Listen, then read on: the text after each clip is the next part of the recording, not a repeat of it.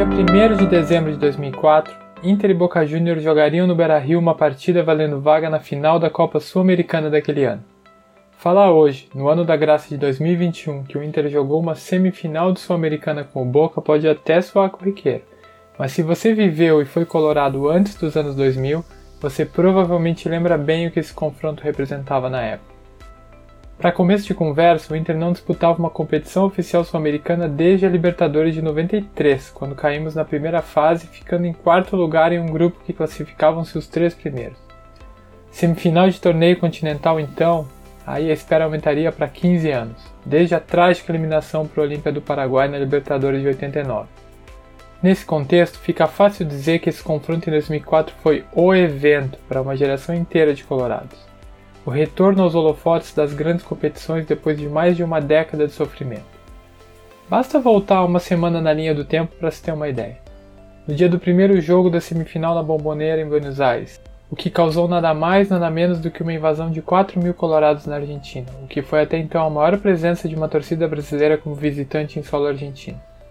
Feito digno de uma final de campeonato, mas era só a ansiedade colorada de voltar aos grandes palcos sul-americanos e debutar na mítica cancha do Boca. O Inter perdeu o jogo em Buenos Aires por 4 a 2 e precisava ganhar por dois gols de diferença pelo menos para tentar a classificação na semana seguinte no Beira-Rio. Naturalmente, o resultado negativo do primeiro jogo não desanimou nem um pouco o torcedor colorado. O confronto, que por si só já seria decisivo, ainda mantinha o ingrediente da novidade. Milhares de colorados queriam testemunhar pela primeira vez ali de pertinho a sensação de disputar algo tão importante como uma semifinal contra o Boca, atual campeão da Libertadores e do mundo, diga-se. Lembrando que ali em 2004 não tinha nada de 100 mil sócios disputando no check-in quem iria para o estádio. Quem era sócio tinha entrada garantida. Quem não era precisava comprar ingresso. E eu falei que o ano era 2004, né?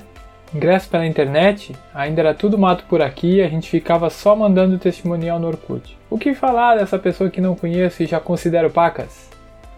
Ingresso? Se quer comprar ingresso, te apressa, meu, e pega teu lugar na fila da bilheteria antes que esgote.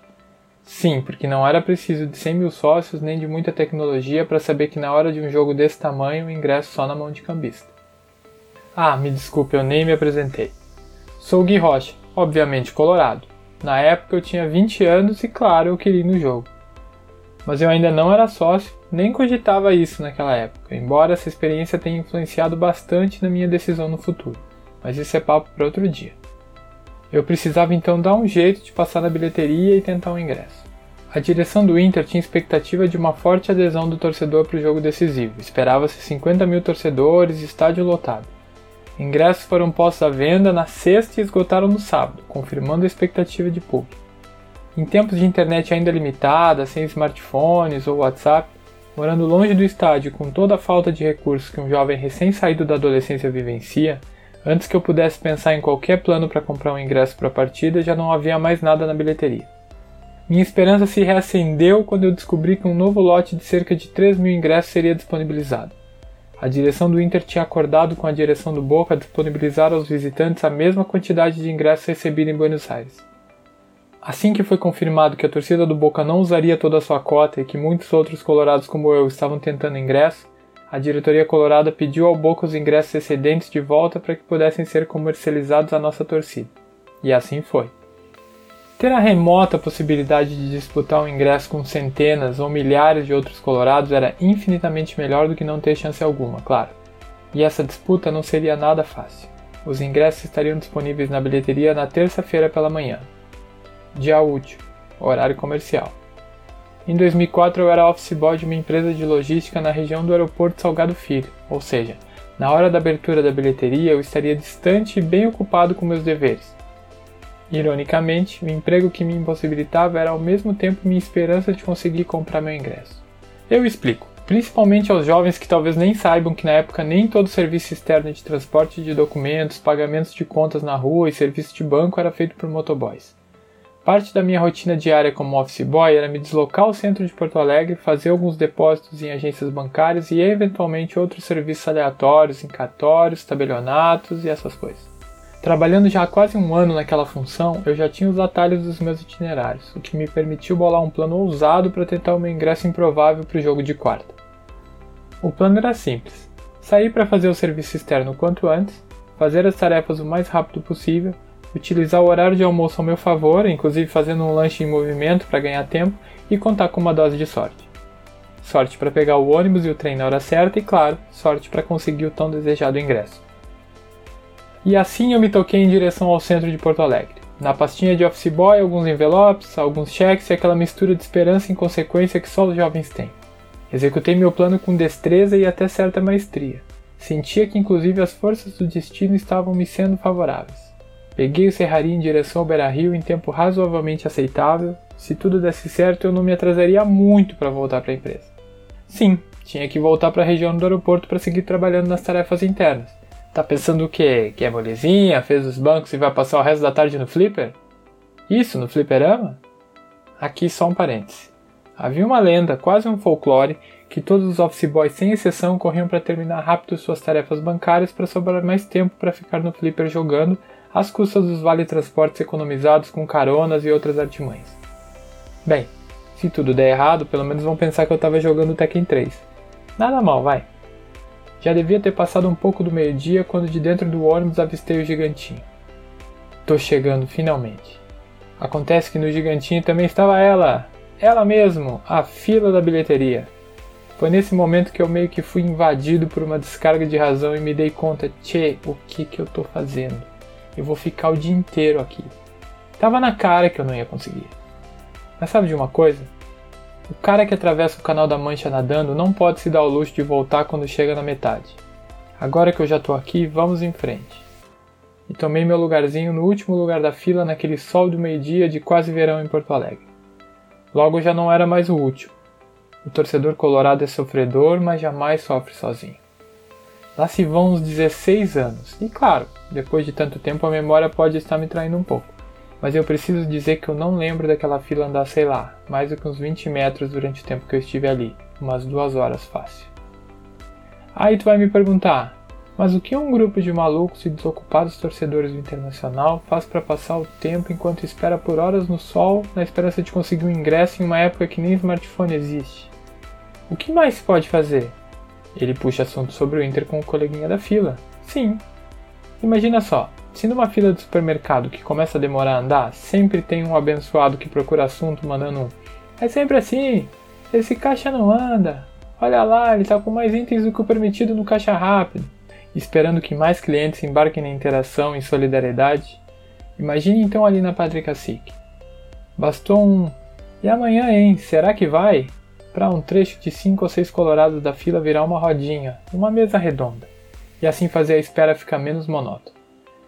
Ninguém ali se conhecia, mas em questão de minutos todos já soavam como velhos amigos, compartilhando sentimentos sobre o jogo de semana passada, teses sobre o jogo do dia seguinte, lembranças de um saudoso tempo e memórias daquele jogador que encheu a torcida de esperança e enganou todo mundo direitinho.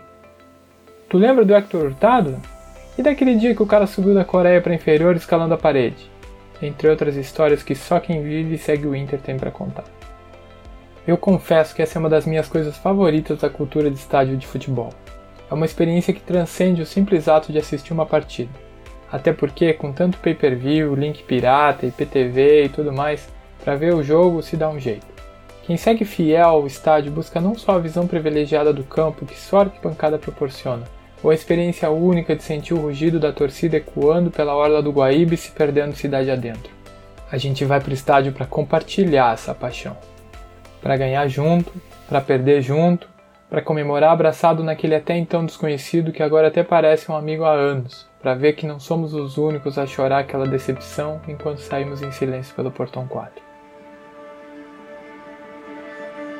Então veio a pandemia. E dentre tantas outras coisas mais importantes que ela nos tirou, inclusive familiares, conhecidos e outras pessoas queridas, perdemos também a nossa válvula de escape. Logo num tempo em que precisamos tanto de uma fuga desse dia a dia tão difícil.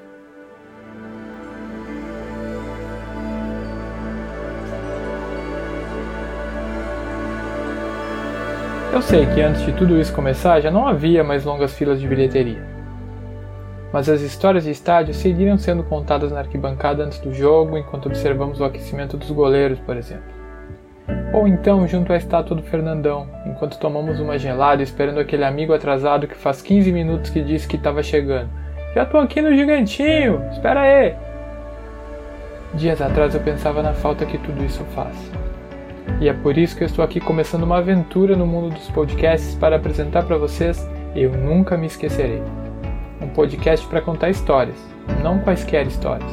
Histórias do Colorado das Glórias, orgulho do Brasil idealizado por um colorado que ama o Inter e que adora histórias do estádio.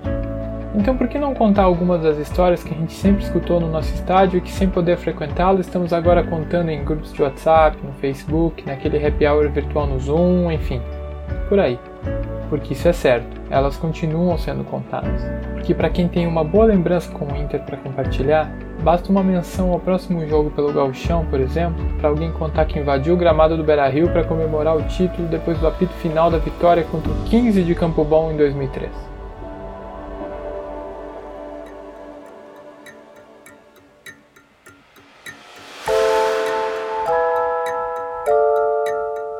Eu tô aqui falando tanto em histórias e você deve estar se perguntando como terminou a minha história de conseguir um ingresso para o jogo contra o Boca lá em 2004.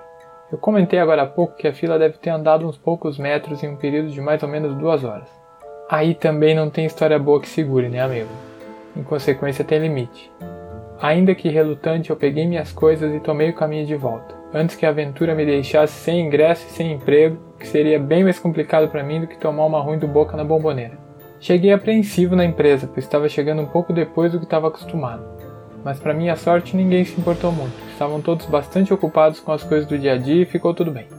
Pelo menos isso. Até hoje eu não sei, viu, se alguém daquela fila conseguiu ingresso pro jogo. Se alguém conseguiu, provavelmente não foi nenhum dos que ficaram ali contando histórias comigo. A gente estava bem lá atrás. Eu jamais voltei a encontrar qualquer pessoa daquela fila, ou talvez até tenha visto novamente algum jogo ou situação no Beira Rio, mas provavelmente não reconheci. Somos todos desconhecidos até que nos tornamos melhores amigos por no máximo duas horas, para depois nos tornarmos apenas parte de uma lembrança anônima na memória do outro.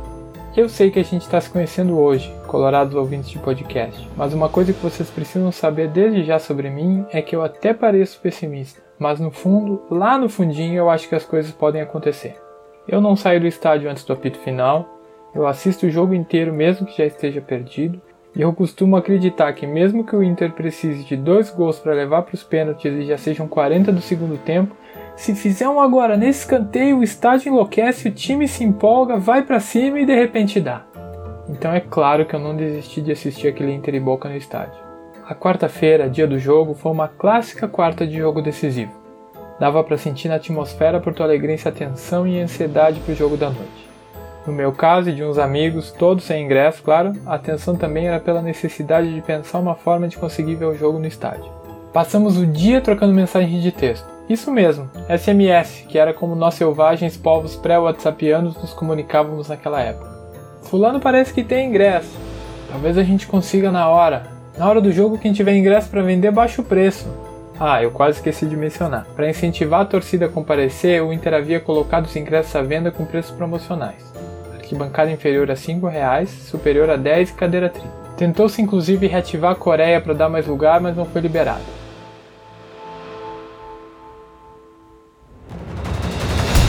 Chegamos nos arredores do estádio próximo à hora do jogo, e o que mais se escutava em meio a gritos de flanelinhas e vendedores de cerveja, refri e água era: Ingresso sobrando eu compro, ingresso sobrando eu compro!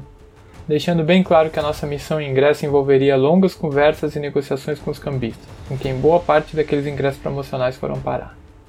Bom, nos posicionamos em um dos bares em frente ao estádio e começamos a tentar a sorte. Eu estava com três amigos, um deles mais ativo na negociação junto comigo. Os outros dois, não tão acostumados ao submundo do cambismo, ficavam ao lado mais tímidos, observando um pouco apreensivos até. 70 reais e por menos que isso eu não vendo, repetiu o cambista a cada uma das vezes que fazíamos uma oferta, o que acontecia a cada 5 minutos em média. Quando faltava menos de 15 minutos para a partida começar, tal qual um time precisando de gol para classificar, fomos pro abafa e cercamos aquele cara que tinha facilmente uns 30 ingressos ainda na mão. Cara, o jogo já vai começar e tu vai morrer com esses ingressos na mão. Vende para nós mais barato. O ingresso custava originalmente 5 ele pedia 70 e nosso bolso permitia pagar no máximo 20. Então ele já muito provavelmente de saco cheio, mandou a resposta que sepultou qualquer esperança de acordo. Eu já ganhei bastante dinheiro hoje. Eu rasgo esses ingressos se for o caso, mas não baixo o preço. Sentamos de novo à mesa do bar com o mesmo ânimo que aqueles milhares de colorados uma semana antes devem ter enfrentado o caminho de volta de ônibus de Buenos Aires a Porto Alegre com quatro gols na bagagem. Foi então que acabou a novela e o top de 5 segundos da Globo, anunciando a transmissão da partida, deu a deixa para que o boteco, que estava meio vazio, passasse a reunir dezenas de colorados se amontoando em volta de uma TV 14 polegadas. Na contramão de todos, eu corri para fora do bar, seguido pelos três amigos que, já tentando se conformar com o destino, não entenderam muito bem. Olhei para o outro lado da Padre Cacique e encarei o gigante da Beira Rio lotado, iluminado e fumegante. Lindo. Não pode ser que viemos até aqui e chegamos tão perto para acabar vendo pela televisão. Encaramos um ao outro com o olhar de quem já não tem mais nada a perder e sem perder mais tempo, entramos no pátio do Beira Rio para então perceber que não éramos os únicos não contentes em chegar tão perto e mesmo assim ficar tão longe do Inter naquela decisão. Nós quatro caminhávamos ainda meio sem rumo quando vimos um pessoal aglomerado perto de um dos portões, talvez os cinco ou seis, não lembro bem. Nossa tentativa de aproximação foi interrompida por um policial militar a cavalo que chegou disposto a dispersar qualquer movimentação estranha. Assim que o policial se afastou, os torcedores voltaram a cercar o portão pressionando o senhorzinho que mantinha o portão fechado a aceitar uma singela contribuição para que deixasse o pessoal entrar, uma vez que todos com ingresso já estavam lá dentro. De repente entrava um pequeno lote de gente, logo o portão se fechava e a negociação tumultuada acabava, sempre interrompida pelo brigadiano a cavalo que voltava para dispersar todo mundo. E assim a cena se repetiu rapidamente algumas vezes, enquanto a gente observava o desfecho distante o suficiente para não se tornar alvo do policial, mas perto o bastante para sonhar com um acesso já impensável ao outro lado do portão. Eu só posso dizer, meus amigos, que num desses vai-vens houve uma fagulha, um piscar de olhos, onde alguém percebeu um vacilo do senhorzinho e o portão então se abriu mais do que havia se aberto das outras vezes, para permitir só a entrada de quem conseguia deixar aquele faz-me rir na mão do porteiro fazendo uma renda extra na noite de quarto. E aí, amigos, foi uma loucura. Entraram todos os que ainda estavam ali na esperança, inclusive a gente, pois a dignidade já havia ficado lá no bar com o cambista. Na correria, tentando manter certa honestidade no acordo não oficial de entrada ilegal no estádio, um de nós soltou 20 pila na mão do senhorzinho o Inter não conseguiu cumprir seu dever de fazer com que os ingressos não acabassem nas mãos de cambistas abusivos. Porém, no fim das contas, desembolsamos 20 reais para que os quatro entrassem no estádio, o valor que nos custaria originalmente os ingressos. Percebam como a justiça é escrita por caminhos tortuosos e nem sempre lícitos. A passagem pelo portão e o caminho no túnel em direção à arquibancada inferior nos reservou um sentimento de êxtase, como se novamente estivéssemos entrando no estádio pela primeira vez.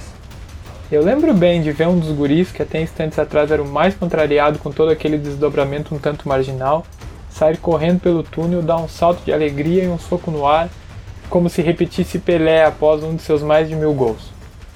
Pelo menos não foi preciso que ele invadisse o Beira-Rio outras 1281 vezes. E eu juro que tudo isso aconteceu a tempo de nos posicionarmos de pé no primeiro espaço disponível no degrau mais baixo da arquibancada inferior e ainda ouvir o apito do árbitro para o início da partida.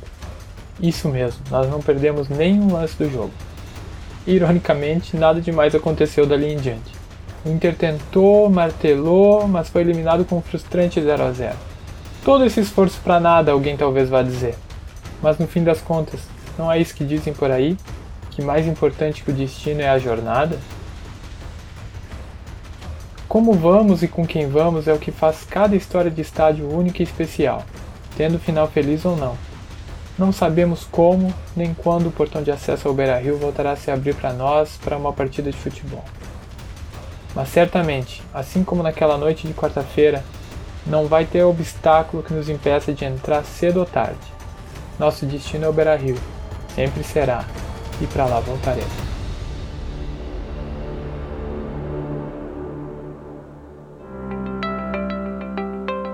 Se você chegou até aqui, antes de mais nada eu quero deixar o meu mais profundo agradecimento. É para você que esse primeiro episódio de Eu Nunca Me Esquecerei foi pensado e produzido. Eu espero que tenha gostado. E se você gostou, mande esse episódio para mais colorados, compartilhe no seu grupo de amigos, onde vocês costumam contar suas histórias de estádio eu tenho certeza que vocês se lembrarão de muitas outras coisas sobre esse dia que lembramos hoje. E para ficar ligado nas próximas histórias a serem contadas, assine o Eu Nunca Me Esquecerei no seu agregador de podcast preferido. Se quiser, segue o podcast no Twitter, arroba Esquecerei Nunca, e no Instagram, arroba Nunca Me Esquecerei. Se quiser me seguir no Twitter também, eu sou o Gui Rocha. Fique à vontade. Pode mandar sugestão de pauta para o podcast, dizer o que achou do programa, quer contar que estava naquela fila do ingresso, no jogo com boca? Bora! O plano não é fazer mais um podcast sobre o Inter somente, mas sobre nós colorados e a nossa relação inexplicável com o clube. Contar histórias reais, de situações reais e cotidianas que cada colorado consegue se enxergar, se identificar e se relacionar simplesmente porque cada um de nós já passou ou conhece alguém que passou por algo parecido. Ou se ainda não passou, vai poder sentir-se parte da história, porque o Inter nos faz sentir que estamos juntos e assim, quem sabe, aliviar um pouco essa saudade de estar de fato juntos. Cultivar essa vontade enorme que todos sentimos de voltar para perto do Inter e escrever novas histórias. Fazendo com que esse tempo de assistir pela TV o Inter jogando num estádio sem torcida se torne apenas mais uma lembrança e uma história para contar no futuro. Quem sabe num outro episódio de Eu Nunca Me Esquecerei. Até o próximo.